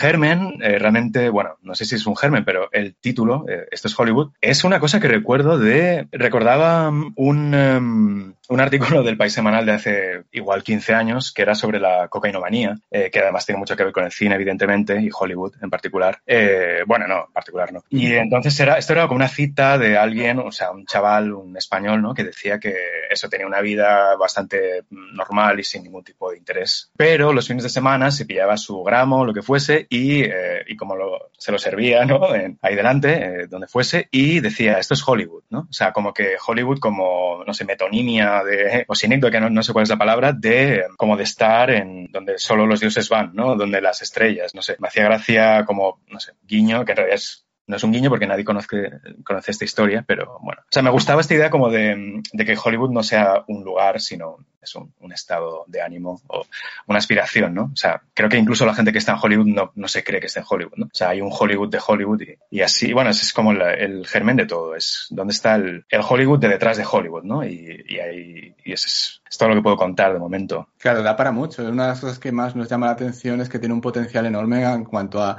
por dónde puedes llevar este concepto, esta idea que, que propones en, en la sinopsis. Lo que sí, lo que sí me gustaría que explicaras es, en, en términos ya hablando de, la residencia, ¿qué esperas de ella eh, en cuanto a la elaboración creativa, económica del proyecto, porque supongo que habrá mucha diferencia respecto al desarrollo de otros proyectos anteriores tuyos, que sí. son más de, pues, con amigos, andando por casa, que se desarrollan de forma más espontánea. Eh, sí, sí, total. Eh, bueno, lo primero, como has dicho, la, la dotación económica es, es, fundamental. O sea, va a querer decir que, que voy a poder dedicarme solo a, a escribir un guion y es algo que no podía hacer nunca. Eh, en todas las cosas que he hecho hasta ahora siempre era, pues eso, en los ratos libres, cuando se pudiera y, y grabar también se, grababa cuando se pudiera. Y mi plan ahora, no sé si va a salir, es o sea, escribir como como se supone que escribe la gente así más profesional. Y luego eso, las, las, las mentorías, o sea, yo no, no estoy acostumbrado a, o sea, igual por esta manera de trabajar eh, así sin presupuesto y sin mucha, mm, sin rendir cuentas, pues al final acabas haciendo las cosas que te salen a ti, pero no hay, eso nadie te está fiscalizando, ¿no? Entonces, creo que solo me puede venir bien que haya una persona detrás de mí, como leyendo lo que estoy haciendo y dándome opiniones en vez de que sea lo que me salga a mí y, luego arrepentirme de que nadie me haya dado su opinión cuando ya está grabada la cosa, ¿no? O sea, trabajar, o sea, ese, ese- es mi, objetivo, ¿no? Trabajar solo en esto y que, y no estar solo eh, haciéndolo. Mi fantasía es que te toque de mentora Carla Simón o algo así. que hay un contraste tan grande, ¿no? Entre. entre Sería la- fantástico. O sea, Sí, ¿verdad?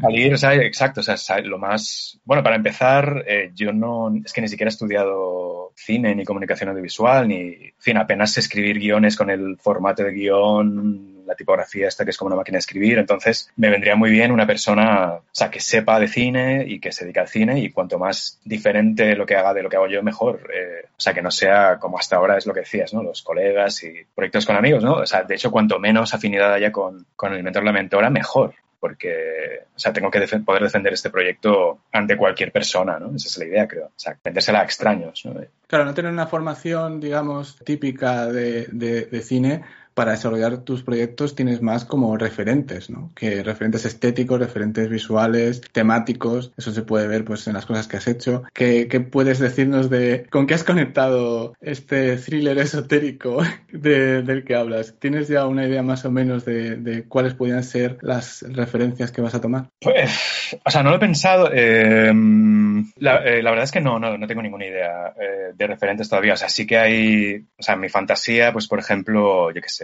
me imaginaba, es que, claro, es que si doy las referencias tengo que contar a qué me refiero, o sea, qué ideas tengo y, y igual no las quiero contar. o- No, no, tranquilo, que no queremos que venga la policía de la academia. No, no, no, no, igual. Eh, no, no, o sea, no es que me avergüence ni nada, eh, pero es que, una- o sea, como son cosas que están todavía por desarrollar y, ni ni siquiera sé si se van a quedar. Pero, o sea, sí que, o sea, tengo como clara, claros algunos espacios y, bueno, una de las reglas de, de estas academias, de estas residencias es que las películas tienen que, en principio, desarrollarse en Madrid, ¿no? Entonces, antes tengo como imágenes, o sea, sitios que quiero usar, eh, zonas de Madrid que me gustaría usar, zonas que no me gustaría usar en absoluto, tipos de espacio y luego eh, escenas. Tengo, tengo como muchas esce- eh, escenas así. Y luego, no sé, o sea, no, es un referente, pero, mm, o sea, como una parte como de documental que igual me gustaría introducir, o sea, de falso documental, ¿no? Como de teoría de conspiración nueva, ¿no? Tengo como una teoría así que, quiero desarrollar en la peli y no sé bien si todavía si va a ser como una especie de documental insertado dentro de la ficción o si se va a, integrar de alguna manera, ¿no? Pero es algo que siempre me, ha costado como sacar a personajes hablando de teorías que tengo yo y, y queda muy falso siempre eh, y eso no lo sé. Pero bueno, sí, todo esto venía que vi hace poco un documental sobre, es que ni, ni recuerdo cómo se llama, pero es sobre esta gente que cree que vivimos en una simulación y eran entrevistas a gente, bueno, que defiende estas teorías, ¿no? Y, y estaban ellos mismos teniendo unos filtros de Snapchat muy chulos, de como de criaturas poligonales, muy guay. Y no sé, no, no sé si es una referencia, pero en fin, creo que me gustaría hacer algo así como de documental punk y que no sea solo mm, acción. Y no sé, como tengo también esta, este rollo de nunca he trabajado con dinero, tiendo a imaginarme como escenas con poquísima acción y, muy, muy fáciles, muy baratas de hacer. Y luego lo ambicioso siempre son como, no sé, discursos eh, que se pueden contar gratis, ¿no? Igual. Igual con animaciones 3D, no, no lo sé todavía. En fin, no, no he contestado a tu pregunta, lo siento. No, al final el tema de las localizaciones que dices, harás como Godard, ¿no? Con, en Lemmy contra Alphabet coges un hotel y ya tienes toda la ambientación hecha de la película Pues, para hacer... eh, sí, la, la vi hace poco además por primera vez. Eh, es, es muy guay. Sí, o sea, eh, pues per- es perfectamente algo que, que haría. O sea, coger sitios existentes y, y eso, como oscurecer la imagen para que parezca que estás en el futuro, lo que sea, y, y ya está. De hecho, sí, había pensado algo así para Madrid, ¿no? No sé. A ver cuándo se rueda esto, a ver si siguen estando las calles así como con gente con mascarilla, no sé, pero en fin, todo va a sumar, no sé. Si fuera así, me vendría bien incluso. Y respecto a la teoría de la conspiración, eres consciente de que tienes un reto muy grande si quieres hacer algo que supere QAnon. O sea, es una cosa tremenda. El, el listón lo tienes muy alto. bueno, pues agárrame el cubata. Eh, no, no, o sea, tengo... Sí, o sea, no sé por qué me...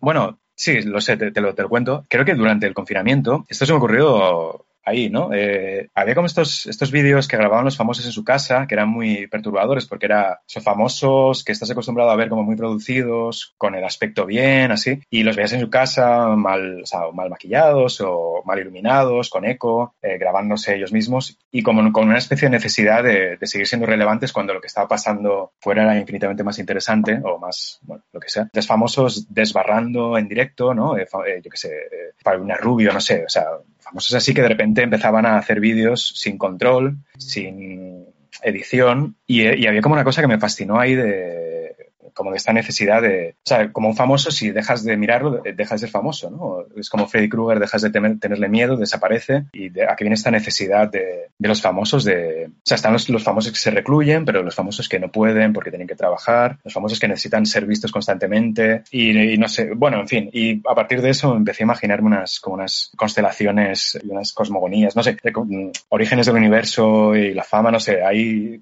hay una conexión muy guay. eh, de hecho, se habla de las estrellas, no sé, hay, hay algo que quiero desarrollar ahí. Y, y si puede ser con gente que parezca famosa, mejor, ¿no? Eh, Claro, siempre puedes utilizar un deepfake y hacer que todo el Claro. reparto... creo que habría problemas legales, no lo sé. eh, Sí, seguro.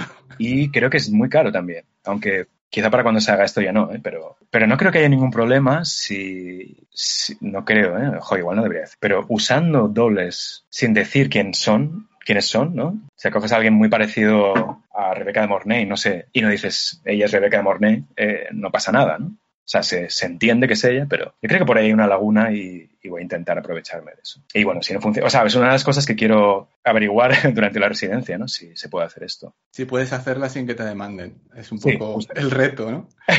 o sea, ya solo con asesoramiento legal eh, me conformo. Claro, y una, una cosa que llama la atención del texto es que hablas de superestrellas hoy en día, año 2021, y luego el supuesto investigador, bloguero de las estrellas, que es un poco antitético hoy en día porque ¿existen realmente las estrellas globales como las de antes? Quiero decir, sí, quedan los que viven ahora que tienen 60 años, pero hoy en día hay como estrellas que son muy de su nicho, de una generación, es decir, no hay estrellas rollo hombres G, ¿no? no hombres G del cine o de cualquier otra disciplina artística, en general hablo, claro, siempre hay excepciones, que realmente los conozca mi madre, por resumirlo mucho, ¿no? Que sean gente que los conozca todo el mundo por su trabajo, no, ahora está como todo muy compartimentalizado, muy segregado por plataformas, por productos, Sí. por redes sociales incluso. El concepto de superestrella parece casi anacrónico eh, para tratarlo en una, en una película. Totalmente, sí, sí, sí. eh, mm, o sea, sí, está, evidentemente está, está eso. O sea, sí que creo que hay algo generacional. O sea, siempre, pues cada generación tiene sus estrellas. No concibe que, que no sean estrellas para la generación siguiente. Y mira con un poco de desdén las estrellas de la, los que vienen después. Como ahora, yo que sé, o sea, no, he estado siguiéndolo, pero yo que sé, hubo una especie de pequeño, no sé, revuelo en internet. O sea, me da igual, ¿eh? Pero como gente de Twitch entrevistando a futbolistas famosos y qué pasa aquí, ¿Quién, qué coño son estos jóvenes que vienen ahora, por qué no está un, un periodista famoso, o sea, alguien de quien nos fiemos los viejos, por qué no está haciendo esta entrevista. O sea, hay como una cosa que, que es bastante de, de, toda la vida, ¿no? Lo de los, las estrellas. Pero a veces es cierto que no, que está todo muy compartimentalizado, ¿no? O sea, yo qué sé, o sea, alguien puede ser súper famoso y que haya como ser súper famoso para 100.000 personas, ser como la estrella de 100.000 personas y luego el resto de la humanidad no, no sabe quién es. O sea, no existe ya eso, los Beatles de 2021, supongo, no sé. O sea, realmente son cosas que, que me, me, planteo, o sea, no tengo ni idea y es una de las cosas que quiero también pensar en, en estos meses, ¿no? Eh, o sea, y, de, y, desde luego hay una, una, cosa interesante en la relación entre, entre superestrella y cine, o sea, es como una cosa que va siempre unida, ¿no? Eh, como que la, la, la, la, idea que tienes de un famoso suele ser, suele ser como alguien de la música, pero principalmente alguien del cine, ¿no? Y como que hay una relación desde el origen entre cine y fama, como que parece que, que es difícil salir de ahí, ¿no? O sea, si trabajas con actores que no son muy famosos o tú no eres famoso, es más difícil hacer las cosas y a la vez es extraño, o sea, es gente que es famosa pero que se dedica a fingir que es otras personas, es como, entonces, ¿por qué, qué más te da que sea famoso? O sea, ¿por qué Tom Cruise, qué más te da que sea él si luego va a hacer de una persona que no sé, ¿no? Hay como unas, unas cosas, una, una cosa que me, inquieta mucho de, los famosos. Eh, que, bueno, como todo el mundo, o sea, que me, me fascina y a la vez me repele y es una de las cosas sobre las que me gustaría reflexionar, ¿no? Y tener como una respuesta mejor para esto que, que te acabo de decir al final de la residencia. Espero. Sí, sí, claro. Eh, tu proyecto está muy abierto a cambios, a transformaciones. Me ha venido a la mente esto que hablas de, del tema de la, de la fama con los actores, que pasa incluso con el cine español, que la mayoría de los actores, como conocerás, no pueden vivir de su trabajo, la mayoría. Mm. Y tienes el ejemplo de una compañera tuya, Ingrid García Johnson, que una vez Sí. en Twitter creo que dijo algo así como, soy Ingrid García Johnson, soy actriz y me conoceréis de un montón de películas que nadie ha visto. y esto es un poco así porque me vino a la mente leyendo esto y pensé, es que yo creo que a Ingrid García Johnson, por ejemplo, la conoce más gente por el programa de Broncano que por sus películas. Puede ser. Sí. Claro, es la contradicción esta que comentas y que viene a muchos niveles con el tema de utilizar dobles, que estén haciendo referencia, que es todo como falso, que es todo como una, una cosa recurrente, ¿no? Respecto a la identidad también de esta gente. De... Bueno, es que, como, como- es que, joder, hay como paradojas muy interesantes. O sea, por ejemplo, el hecho de, o sea, si no usas actores conocidos, está como esta teoría de, de Bresson de si no, no puede ser, no tiene sentido que la misma persona interprete a Napoleón y a un carnicero, o sea, y hay un, un efecto como que te, te saca de la película. A mí puedo entender que alguien, o sea, vea otra vez, no sé, Nicole Kidman, ¿no? Eh, en la película anterior era abogada y en esta película es nadadora olímpica. No puedes evitar pensar en la anterior película porque es la misma persona, pero al mismo tiempo si fueran actores no profesionales eso te saca porque hay una, una especie de mm, como de pozo de realidad un poco que también te saca de, de esta- este apetito de ficción que tienes yendo a ver una película, ¿no? De, joder, yo quiero evadir, no, no, no evadirme, pero quiero abstra- o sea, estar en una abstracción, estar en, dentro de la pantalla y cualquier cosa que me saque de ese rectángulo es como, me, me, me jode la experiencia, ¿no? Y, y- y ver a, a- no famosos tiene un, una parte deprimente, ¿no? Como, ay, ¿por qué me tengo que crear esta persona? O sea, ¿cómo sé yo que lo hace bien? No sé. O sea, que si es famosa no te lo crees, si no lo es tampoco te lo crees, al final, bueno, igual hay un problema, no, igual el problema lo tengo yo, ¿eh? pero como hay un montón de cosas interesantes, o sea, que, que la fama sea tan indisociable del cine es desde luego un, un problema, o sea, hay infinidad de películas sobre el tema, ¿no? Pero, pero jo, eh, creo que es, jo, es algo que me, me interesa mucho. Igual desde el resentimiento de yo ser así como una persona que no, no ha conseguido nunca trabajar profesionalmente en el cine, entonces como que me interesa, yo qué sé, o sea, hablar mal de, de la otra cara del cine, ¿no? Que es la de el prestigio y el glamour, no sé. No, pero visto desde fuera estás haciendo ahí como un intento de mirarlo y de, de darle la vuelta, ¿no? De- en, tu, en tu análisis, eh, solo con el planteamiento. Y estaremos muy atentos a lo que resulta ser, que supongo que nos bueno. dejará, nos dejará con los ojos abiertos. Espero que no, que no cerréis los ojos durante la película, ¿no? Ya sería el colmo. Y espero que Eh, salga Ingrid García Johnson al menos después de haberla nombrado aquí. Bueno, eh, quién sabe, quién sabe. Por Eh, favor. Bueno, no sé, que, que consta, o sea, espero que os guste, pero voy a intentar aprovechar bien el dinero, sé que es dinero público y, y siento una responsabilidad de, de no malgastarlo con, con tonterías. o sea, me lo tomo muy en serio esto. Bueno, pues Julián, muchísimas gracias por participar en el podcast y que, que, te- que vaya todo muy bien en la residencia. Muchísimas gracias. Muy bien, pues hasta aquí estos cuatro proyectos, estos cuatro, estas cuatro promesas, estas cuatro esperanzas de, de, nuevas películas, de, de cine refrescante y de cine que, que nos haga crecer y mejorar y disfrutar y reírnos y, llorar. Y nada, espero que, que hayáis disfrutado del programa, que, que os hayan interesado esos proyectos. Si queréis leerlos todos, tenéis una breve sinopsis de cada uno de ellos, un breve perfil de cada uno de, de los autores, autoras de estos proyectos en, la página web, como decía, residenciasacademiadecine.com. Vais ahí, los miráis, los leéis, los disfrutáis y, luego esperáis, como, el resto de la gente, a, que, se hagan carne y, se hagan imagen y podamos disfrutar de ellos en la pantalla grande. Nosotros no tendremos que esperar tanto para, volver a estar con vosotros y, además este mes no hemos hablado todavía de, Luis García Berlanga, así que creo que, toca, eh, es lo siguiente que toca. En cualquier caso, como siempre, estaremos por aquí hablando con vosotros de cine español. Hasta luego, adiós. Yo estoy muy bien y tú cómo estás. En todo momento pienso en ti. Me preguntaste qué quiero ser y la respuesta vas a tener. Yo quiero ser famoso. Muchos peligros puedo pasar, todo lo puedo soportar. Nada en mi camino podrá detener lo que yo quiero ser. Yo quiero ser famoso. Na, na, na, na, na, na, na, na, na,